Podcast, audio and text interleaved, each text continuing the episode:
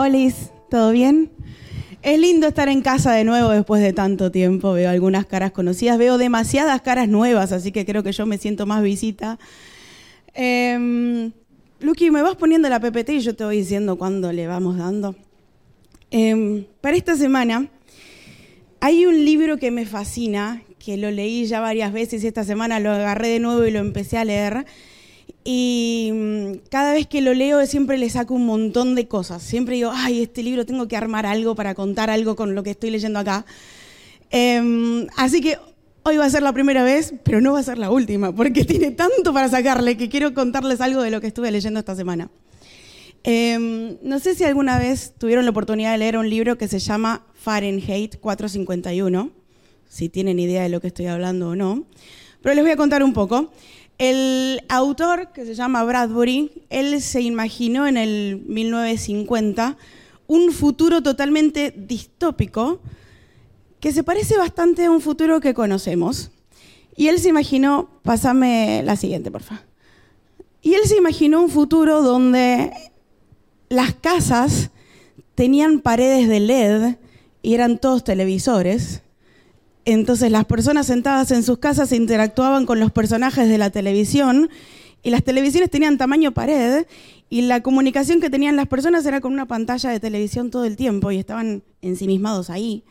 Se imaginó un futuro donde había carreteras que los autos conducían a 450 kilómetros por hora y no les importaba si pasaba un peatón, ellos seguían, porque la idea era sacar la adrenalina que había dentro. Pásame la siguiente. Se imaginó un futuro donde todavía no existía, pero que las personas usaban unos caracolitos en las orejas y estos caracolitos les decían las noticias, les pasaban música, les contaban novelas, los mantenían adormecidos. Y esos caracolitos son los que estamos todos usando las 24 horas del día. Y todavía no existían cuando este hombre se lo imaginó. La siguiente. Y en este mismo futuro, los seres humanos consideran a la droga como algo natural, así que estaba todo el mundo en un éxtasis todo el tiempo y necesitaban cada vez más. La depresión era algo común, la ansiedad era moneda corriente, así que ya cuando alguien tenía alguna sobredosis en una casa, ya no iban los médicos, iban unos técnicos que se encargaban de con unas máquinas limpiar la sobredosis de una persona y ya está, no hacía falta, porque era algo tan común y corriente que era lo que acontecía en esa realidad. Y los seres humanos vivían una vida, se ponían los caracolitos, empezaban a, a caminar, no se enteraban de absolutamente nada, estaban con sus paredes que interactuaban con ellos, no interactuaban con otros seres humanos. Y en este futuro, en este futuro, las casas son a prueba de incendio, así que ya no hay más incendios, pero siguen existiendo los bomberos. Pero los bomberos tienen un papel que cumplir. Y el papel de cumplir de los bomberos, pásame la siguiente, por favor. Y el papel de cumplir de los bomberos es el de quemar libros. Y el libro se llama Fahrenheit 451 porque es a los 451 grados Fahrenheit que el papel se quema. ¿Y qué libros se quemaban? Prácticamente todo lo que hubiera disponible para quemar, porque la humanidad había descubierto que cuando alguien leía y compartía sus ideas generaba discordias, y no querían un futuro con discordias. Entonces de repente los filósofos estaban sacados de, circulación, los pensadores, los poetas, los políticos, cualquier tipo de persona que se hubiera dedicado a pensar un poquito era censurada. Y ya hacía años que las universidades no existían porque ya no, iban los alumnos a las universidades. Y los libros, quienes mantenían los libros eran los rebeldes, y cuando alguien delataba a un rebelde era considerar un héroe, y al rebelde se, iban los bomberos y le incendiaban la casa para quemar absolutamente todo lo que contenía. Y dentro de esa historia está el personaje principal de, de, este libro, que es un chico que se llama Guy Montan. Guy tiene unos 30 años y es bombero. Y Guy vive en su vida así, eh, normal. Para él es común. Un día quemo una cosa, un día quemo otra cosa, otro día voy a tal, amenazo a tal persona. Esa es la vida de Guy. Y tiene una esposa que está completamente drogada todo el tiempo o depresiva y demás. Y, esa es la vida de ellos, es la vida normal para ellos. Hasta que un día Guy está caminando por la calle y se encuentra con un adolescente que lo que está haciendo es abre la boca porque está cayendo lluvia. Y él la mira así como, ¿qué? ¿Qué estás haciendo? ¿Estás feliz? La gente no está feliz, ¿por qué estás sonriendo? Entonces la chica le empieza a decir, no, porque a mí me gusta pensar y soy considerada rara porque pienso, y empiezan a intercambiar una conversación. Y en un momento él le pregunta, pero eh, ella le dice, ¿y sabes qué? No te tengo miedo. Y él, él, le dice, ¿y por qué me tendrías que tener miedo? Y ella le dice, porque sos bombero. Todo el mundo le tiene miedo a los bomberos. Pásame, ah, tengo yo acá. Perdón, no sé cómo funciona esto. Vamos a descubrir. Ok. Uy, me fui. Uy, me di cuenta que está chiquito. Se los voy a leer.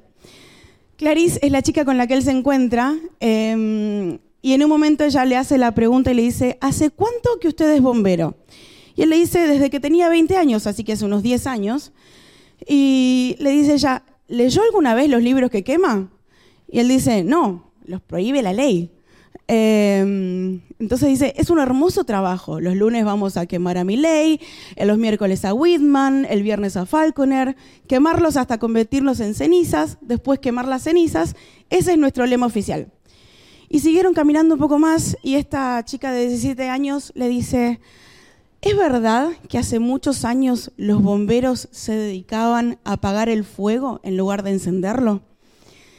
Y él le dice, no, desde que yo recuerde las casas siempre fueron eh, incombustibles.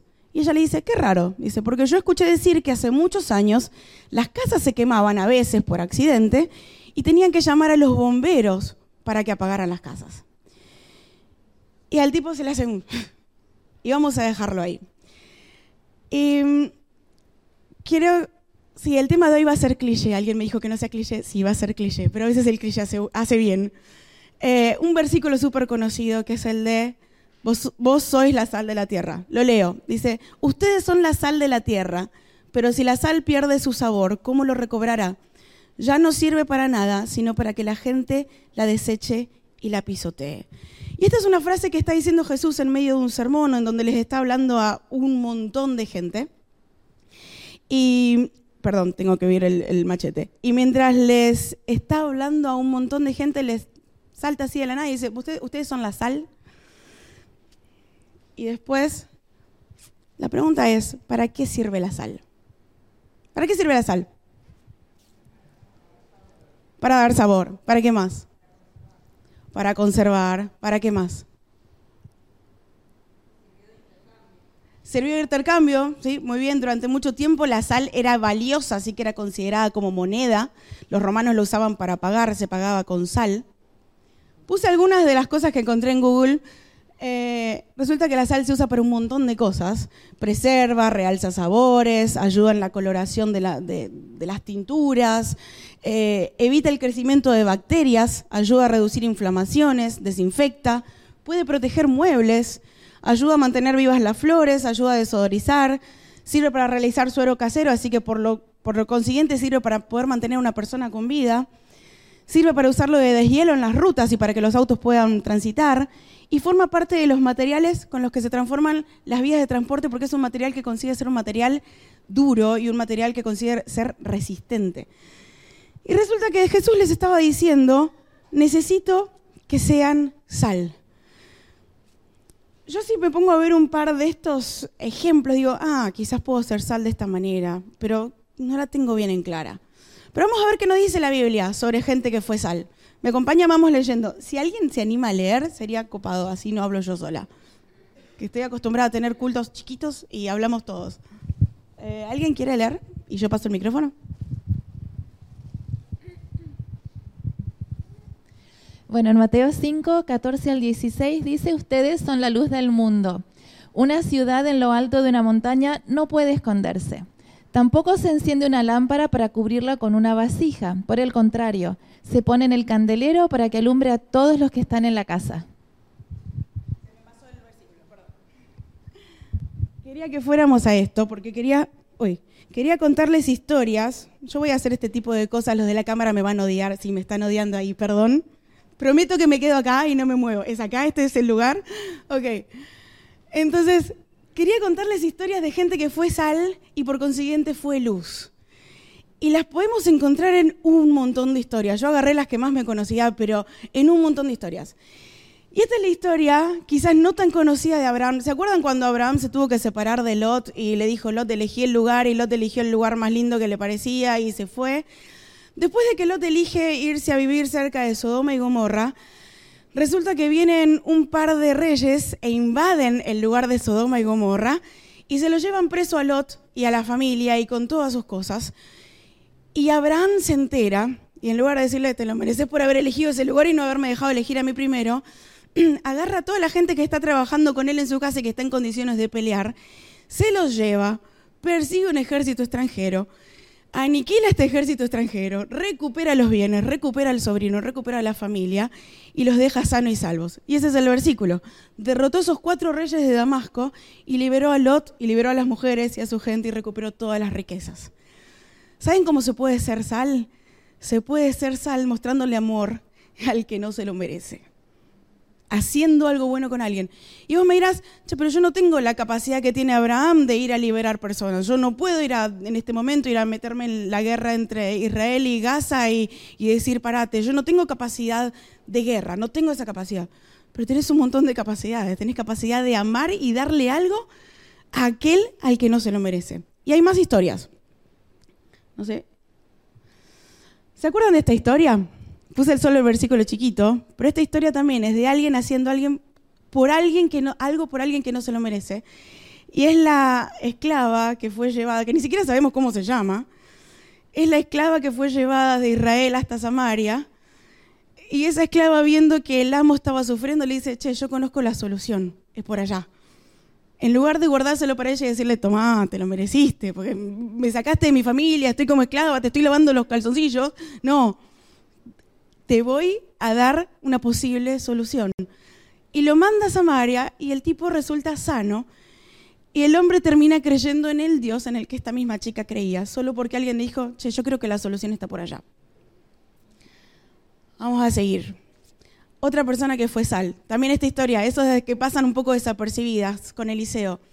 No sé si se acuerdan que el rey de Samaria estaba siempre queriendo hacer algo en contra de Eliseo porque sabía que por causa de Eliseo, eh, Dios terminaba eh, arruinando todos sus planes. Entonces un día manda un ejército y Eliseo ora y el ejército se queda ciego.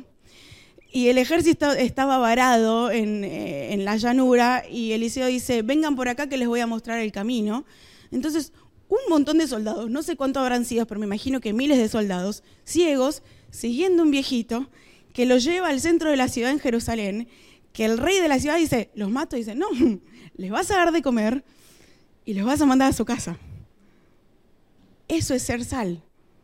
Es hacer algo por quien te viene a atacar. Es hacer algo diferente. ¿Qué terminó resultando en esta historia? Que Samaria no volvió a atacar a Israel durante todo ese tiempo, por causa de esa buena acción que realizaron con unos soldados que habían venido para atacarlos originalmente. ¿Será que si somos sal un poquito, si demostramos algo diferente, podemos llegar a generar un cambio gigante? La historia nos demuestra que sí. Otra persona que fue sal y que tampoco tenemos idea cómo se llama. ¿Se acuerdan el nenito que le trae los cinco panes y los dos peces a Jesús? Cuando estaban todos con hambre en medio de ese sermón del monte, monte y eran miles de personas sin absolutamente nada para comer. Y el nene dice, tengo esto. ¿Y qué, qué eran esos cinco panes y dos peces? nada puede denotar más el estado de la pobreza del chico que, que llevara para almorzar dos pescados secos y cinco pancitos. Sabemos que seguramente no tenía absolutamente más nada, pero lo que tenía lo dio. Entonces de repente también ser sal es dar aquello que tengo, a aquel que veo que lo necesita. Otros que fueron sal, y esta historia la sabemos de memoria, y es Pablo y Silas cantando en la cárcel. Los habían metido presos por algo que no tenían nada que ver, porque había gente que estaba más preocupada en ganar dinero y como ellos le arruinaron el negocio, se van a la cárcel, los maltratamos, les lastimamos la espalda, los ponemos en el cepo, y los tipos se ponen a cantar. No hicieron más nada que cantar. Y esa acción de cantar desató un terremoto y ese terremoto liberó absolutamente todos, pero en lugar de salir corriendo se quedaron ahí y por el acto de haberse quedado ahí, un soldado y toda su familia, y no tenemos idea cuánta gente más, por culpa de ese soldado, después llegó a conocer a Dios. Solo porque dos personas dijeron, la estoy pasando mal, pero hay alguien que me sostiene y necesito ser sal, necesito mostrar o necesito dar algo de lo que tengo en este momento. Y mm, yo sé que muchas veces eh, no tenemos cómo ser sal y no tenemos cómo ser luz. Que a veces estamos en una situación complicada o no tenemos idea cómo ser sal. Y les voy a contar una historia. Yo soy horrible cocinando. O sea, a veces, a veces le pego, a veces no. Y a veces cuando no le pego, la embarro muy mal. El año pasado, eh, yo vivía en el Líbano y invité a todo el mundo a mi casa a mirar una peli, a comer pochoclos. Hice pochoclos y los salé. A mí yo va sal, no sé cuánto va. Yo le mandé. Resulta que cuando todo el mundo empezó a comer los pochoclos, empezaron a bajarse el jugo y el agua, desesperados, porque le había puesto casi un kilo de sal a una olla de pochoclos, así que me quedó todo el coso de pochoclo gigante.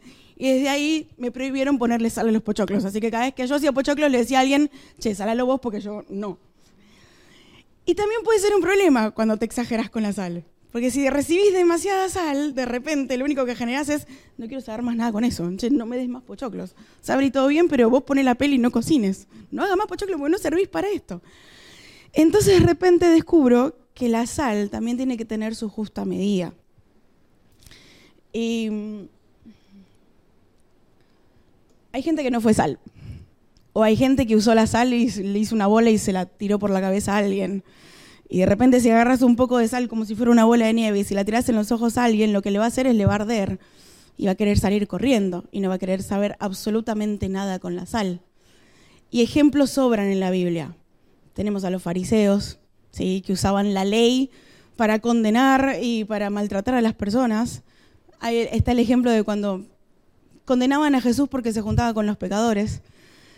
Y Jesús era como, necesito también a ellos mostrarles, pero no, eso está mal porque la ley dice esto, esto, esto y esto y esto, y de repente uso la sal para castigar y no para traer a otros a Jesús, cuando lo que Dios quiere es que puede usar esa sal y esa luz para traer a otros a Él mismo. ¿Cuántas veces nosotros podemos ser tirabolas de sal? ¿Cuántas veces nosotros vimos a un hermano, a un amigo, a algún conocido que estaba en una situación complicada y dijimos, bueno, te pasó esto porque tomaste malas decisiones. O, bueno, eh, si este es el camino que elegís, yo no te puedo acompañar, porque no va con mis principios y yo me voy. Cuando quizás lo que necesitaba la otra persona era una palmadita en la espalda, una, te acompaño, sí, no estoy de acuerdo, pero te acompaño, no te voy a dejar solo. ¿Cuántas veces utilizamos esa sal que Dios nos da para castigar a otros y no para ser buenos con nuestro prójimo? ¿Cuántas veces a nosotros nos dieron la espalda cuando más lo necesitábamos? ¿Cuántas veces a un amigo nos hizo saber que no le importábamos de alguna u otra manera? Yo sé de gente que a veces no va a la iglesia o deja de ir por un tiempo y lo primero que hacemos es decir, ah, no va a la iglesia, abandonó, lo juzgamos. En vez de decirle, che, ¿te pasa algo? Che, ¿te puedo ir a acompañar? no tenés ganas de venir, pero puedo ir a hacer un culto con vos en tu casa, puedo ir a orar con vos a tu casa. Y a veces no lo hacemos. Y todos nosotros estamos en esta misma bola. No hay ninguno acá que esté libre de, tirar la. que tenga la capacidad de tirar la primera piedra, porque todos en algún momento le tiramos la bola de sal por la cabeza a alguien. Porque somos humanos, nos sale. El egoísmo sale más rápido. Y mm, Ah, y nos olvidamos que Dios nos llamó a ser sal y luz, porque Él quería religar a la humanidad de nuevo con Él. A Dios le interesa solo una cosa, y es que todo vuelva a ser como al principio. Que el pecado se acabe. Para Él todos, absolutamente todos somos sus hijos. Y Él quiere eso, quiere que todos sus hijos estén en casa. Entonces para eso mandó a unos a hacer sal, para eso mandó a algunos a hacer luz. Por eso lo puso a Abraham y le dijo, en vos van a ser benditas todas las familias de la tierra te bendigo porque quiero que bendigas. Y si hoy estamos acá es porque Dios nos bendijo de alguna forma y sabemos que Dios nos bendice. Y Dios nos está pidiendo que seamos sal. Y también te quiero hablar a vos que quizás no estuviste bien este año, no sé si estás viendo o si estás escuchando. Y a veces cuando ves absolutamente todo negro, cuando decís, no tengo una solución para el futuro, me está matando la inflación, no llego a fin de mes, no sé cómo pagar el alquiler y me pasan el alfolí por mi cara todos los sábados y yo no sé qué hacer. A veces cuando las cosas te desesperan, che, perdí a alguien que quería y, y no tengo fuerzas para levantarme. O tengo una depresión que me tiene en el piso y como cristiano no puedo decir tengo depresión porque está mal visto y no me quiero levantar por las mañanas, no me quiero bañar. ¿Cuántos de nosotros debe haber acá adentro que quizás estuvieron en esa situación o están en esa situación? ¿Cuántos ansiosos que lloran todos los días por un futuro negro que quizás no existe? Y cuando vos estás en esa situación decís, yo no tengo la capacidad de ser luz, yo no tengo la capacidad de ser sal. Y no tengo a nadie que venga a ser luz y sal conmigo. Me dejaron, no me hablaron, solo me juzgaron porque dejé ir a la iglesia, o solo me criticaron porque hice tal o tal y cual cosa. Quiero decirte una cosa.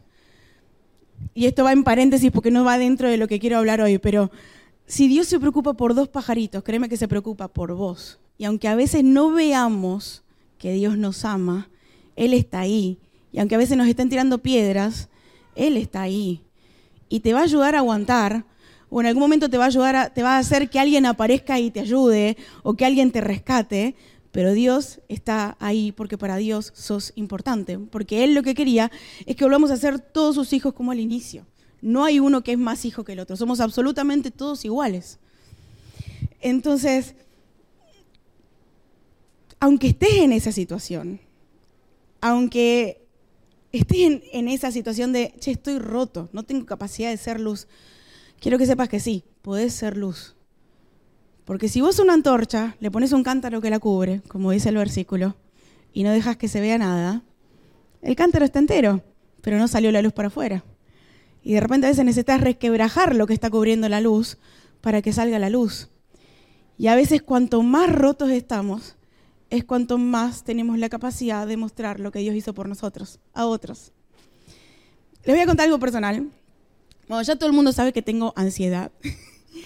Em, y a veces tengo una ansiedad que a veces se me desregula mucho. Si no voy al gimnasio, si no como saludable y si no me cuido con mi workaholismo, que es trabajar mucho todo el tiempo, la ansiedad se me dispara y eso hace que por noches no pueda dormir. Y significa que lloro y lloro todo el tiempo y no entiendo por qué y es porque el estrés se pasó y tiene que salir por algún lado, entonces sale por el llanto.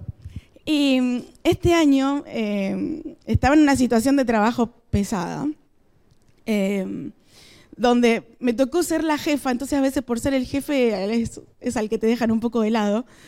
Y yo estaba pasada de trabajo y, no tenía mucha gente alrededor y el, amigo que por ahí tenía, a veces, a veces éramos amigos, a veces no éramos amigos, yo necesito a alguien. Em, y estaba hablando con mi psicóloga, me dice, quiero que te vayas a comprar tal calmante, pues necesito que duermas. Está bien, digo, me voy a comprar. Lo usé dos noches, dormí, después se acabó el problema, volví al gimnasio. Hasta ahí todo bien. Fue, no sé, julio, ponele. Un mes después, el papá de una de las personas que trabajaba conmigo falleció. Y esa persona estaba terriblemente mal. Y era una persona también con ansiedad como la mía. Em, entonces, me acuerdo que fui a la casa, le compramos helado, digo, quiero, quiero estar con vos, quiero ayudarte. Y le digo, che, ¿sabes qué? Tengo tal cosa que me mandó tomar mi psicólogo. Los médicos ya sé que me van a matar, no se debe medicar a las personas, pero Estábamos en el medio de la nada, dije, necesito que duermas vos también porque no estás durmiendo hace rato. Entonces le digo, te voy a dar esto. Me fui hasta la casa a buscarla y cuando la voy a buscar en la casa estaba en la terraza llorando desconsolada. Dije, no, te venís a casa. La agarré, me la traje a casa, la puse en mi colchón, le di la pastilla y le dije, a dormir. Y le escribo a mi amiga psicóloga, le digo, no sé si hice bien, hice esto y esto y esto. Me dice, hiciste perfecto, es lo que tenías que hacer. Pero ¿saben por qué fui capaz de hacer eso? Porque yo pasé por lo mismo. Entonces a veces cuando estás roto, guárdatelo. Porque si es quizás en el futuro, eso por lo que vos pasaste, te sirve para ser de bendición para otro. Y yo sabía cómo actuar porque en algún momento cuando mi ansiedad se fue por las nubes, una amiga me llevó a la casa y me dio una patilla y me hizo dormir. Porque alguien lo hizo conmigo, yo pude hacerlo con otro. Entonces, mismo estando roto, sorry si lloro, ansiedad, mismo estando roto, podemos mostrar la luz a otro. Quiero seguir y no quiero detenerme mucho acá.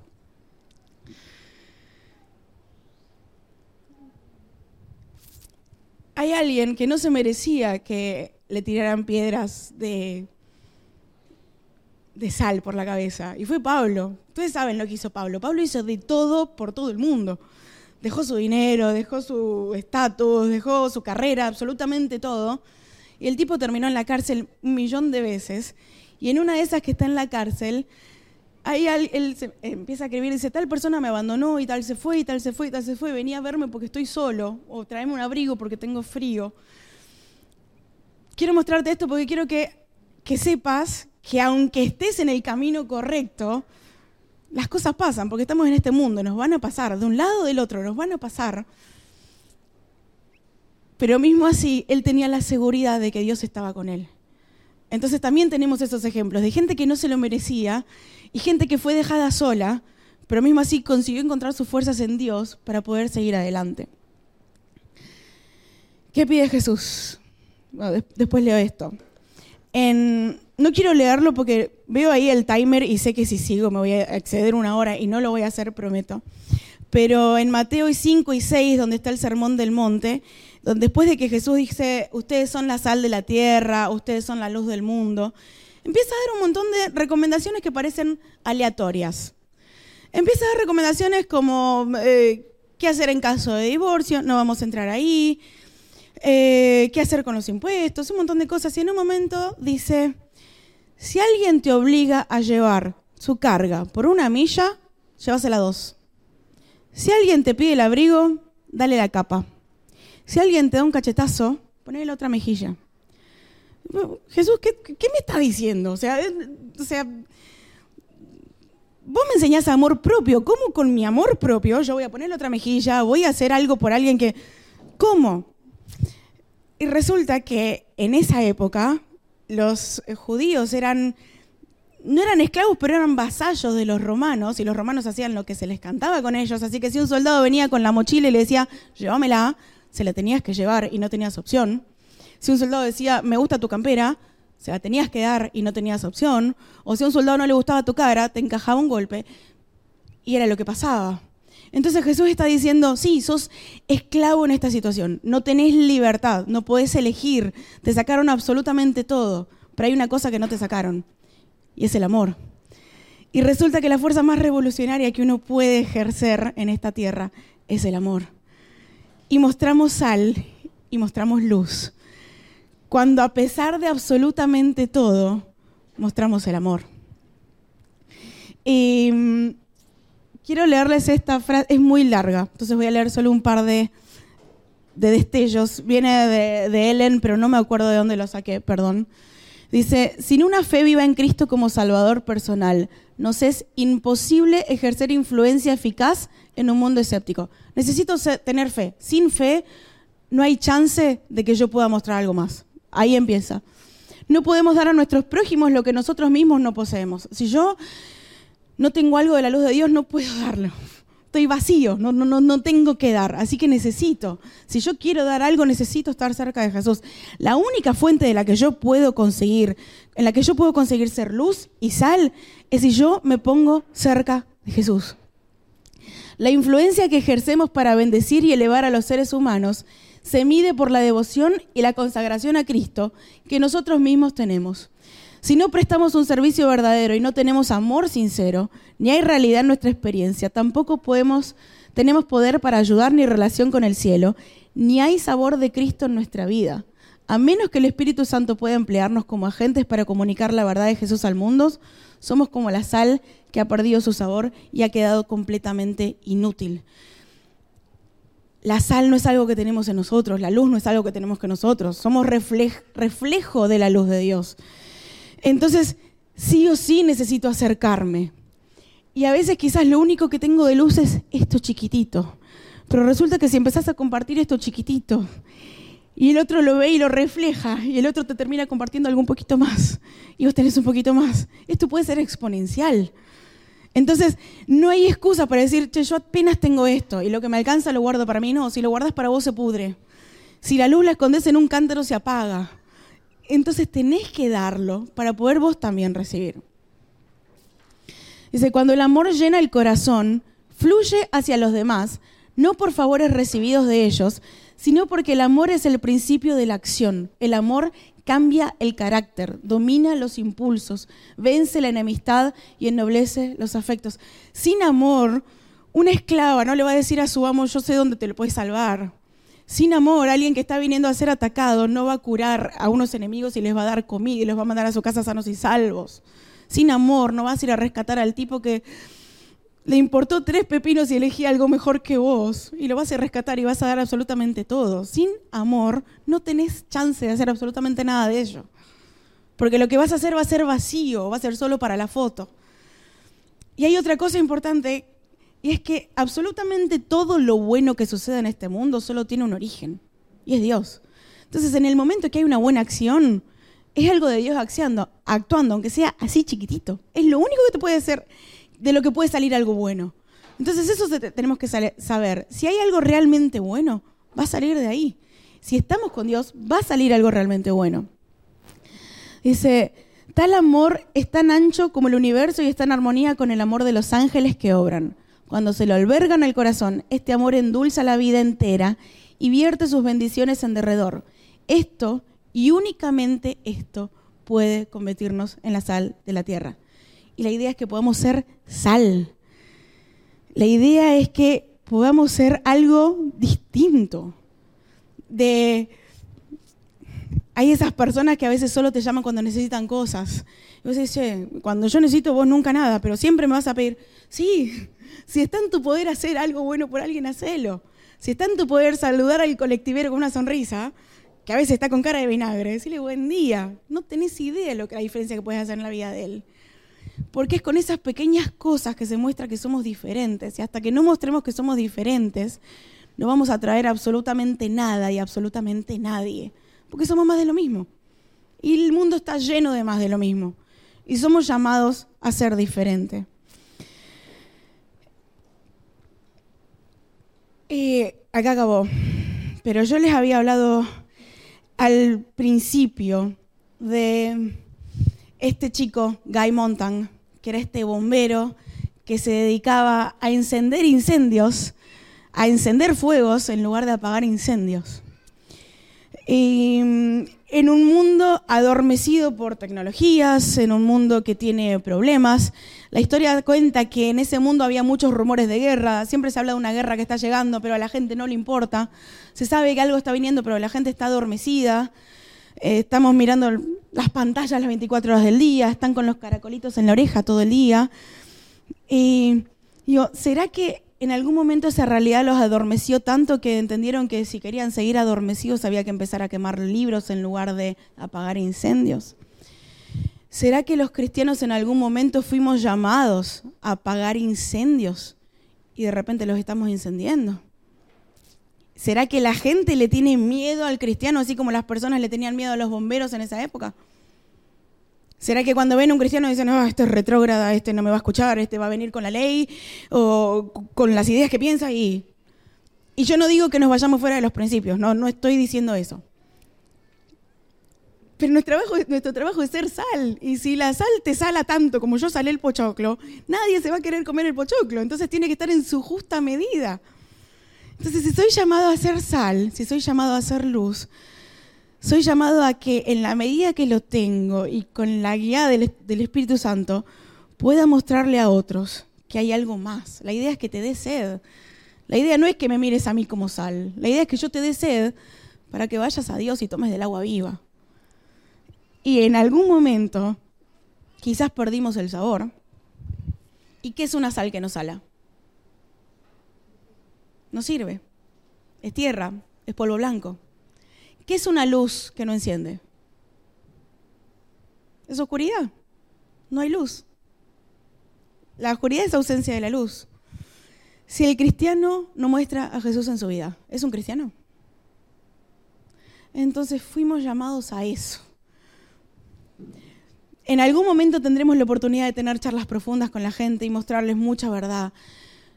Pero lo que tenemos que empezar a hacer es mostrar que hay algo diferente en nosotros. Pero si vos en este momento sentiste que perdiste tu sabor y perdiste la luz, quiero que sepas algo. Mientras hay vida, hay esperanza.